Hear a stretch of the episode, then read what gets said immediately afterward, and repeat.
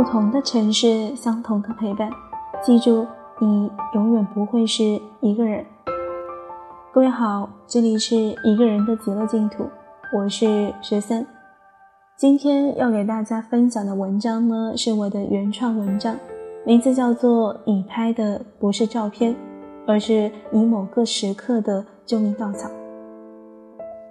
OPPO 手机第二波广告短片《看不见的他二》播出了，我不知道具体是什么时候上线的，但是这第二期故事素材丰富了许多，一共有三集，可主题只有一个，那就是藏在风景里的爱，你感受到了吧？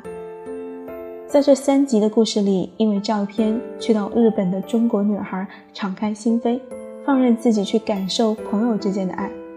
因为照片去到国外准备自杀的丈夫、父亲，决定回去与家人一起面对困难。因为照片独自在国外生活的女孩，重新和自己的父亲和好如初。在我看来，虽然广告插入的很牵强，但是不可否认的是，照片可以带给我们的不仅仅只是一张印着图像的纸而已。我是一个不爱拍照的人，所以但凡有我的照片。都是在非常重要的时刻拍的。前段时间回家，我收拾房间的时候，发现了一本遗失了一段时间的相册，里面记录着我过去二十多年的时间里所有我记得的、不记得的重要时刻。我放下手中收拾的东西，随意的在地上盘腿而坐，一页页的翻看。第一张照片是我小时候的照片，我大概记得妈妈跟我讲过。这张照片是在我三岁的时候拍的。三岁，对于现在的我而言，是一个多么遥远的年纪。可以说，对于三岁时的我自己，记忆里印象全无。但是看到这张照片的时候，就是会生出一种莫名的熟悉和感动。我会想象着过去的时间里，带着这张稚嫩脸庞的我在做些什么，在和怎样的小朋友一起玩。哭的时候是什么样子的？笑的时候是什么样子的？疯的时候又是什么样子的？还有就是身上的那件带着叶子形的白色毛衣。那个时候我家经济条件不是很好，我的衣服除了贴身的衣服是买的纯棉的，外穿的所有衣服都是妈妈亲手织的毛衣，暖暖的，美美的。然后我就会想，当时妈妈织这件毛衣的时候，应该坐在我的身边吧。那么年轻，那么有活力。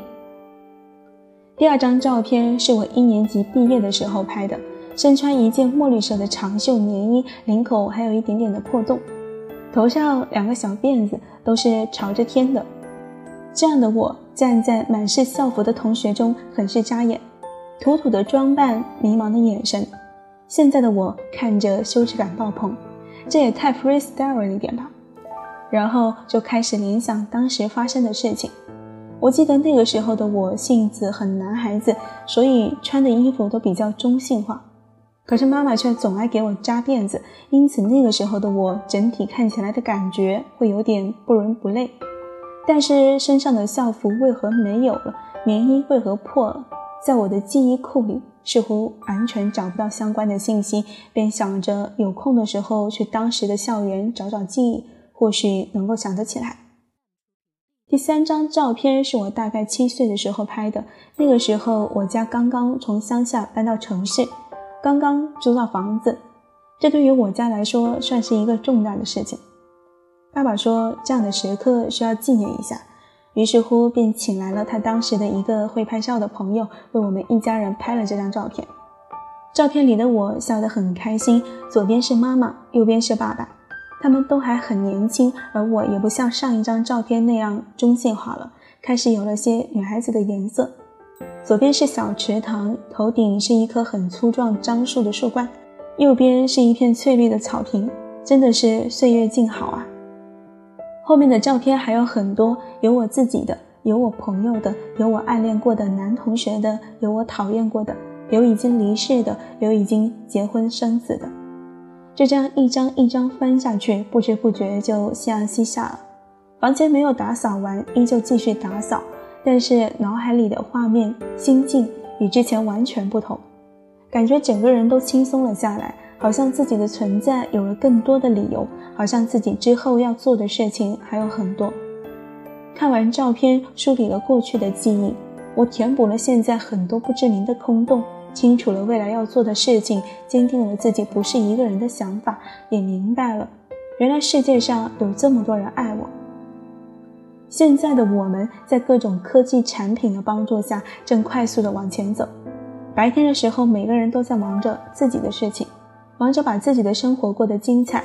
但是很多人会在夜深人静的时候，忽然间会有种感觉，感觉自己好像没有过去，未来的路也看不清楚。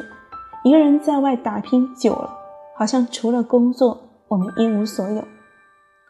这种感觉虽然不是剧痛，而且温温的，看起来没有任何的杀伤力，但是时间长了，这种感觉就会成为一种世故的冷，就会明明很想发泄出来，却找不到发泄的理由。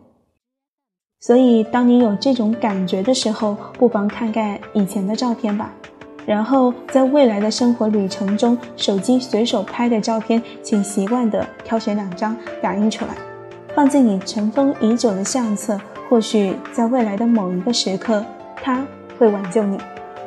好了，今天的文章就给大家分享到这里。最后，感谢大家的收听，晚安。了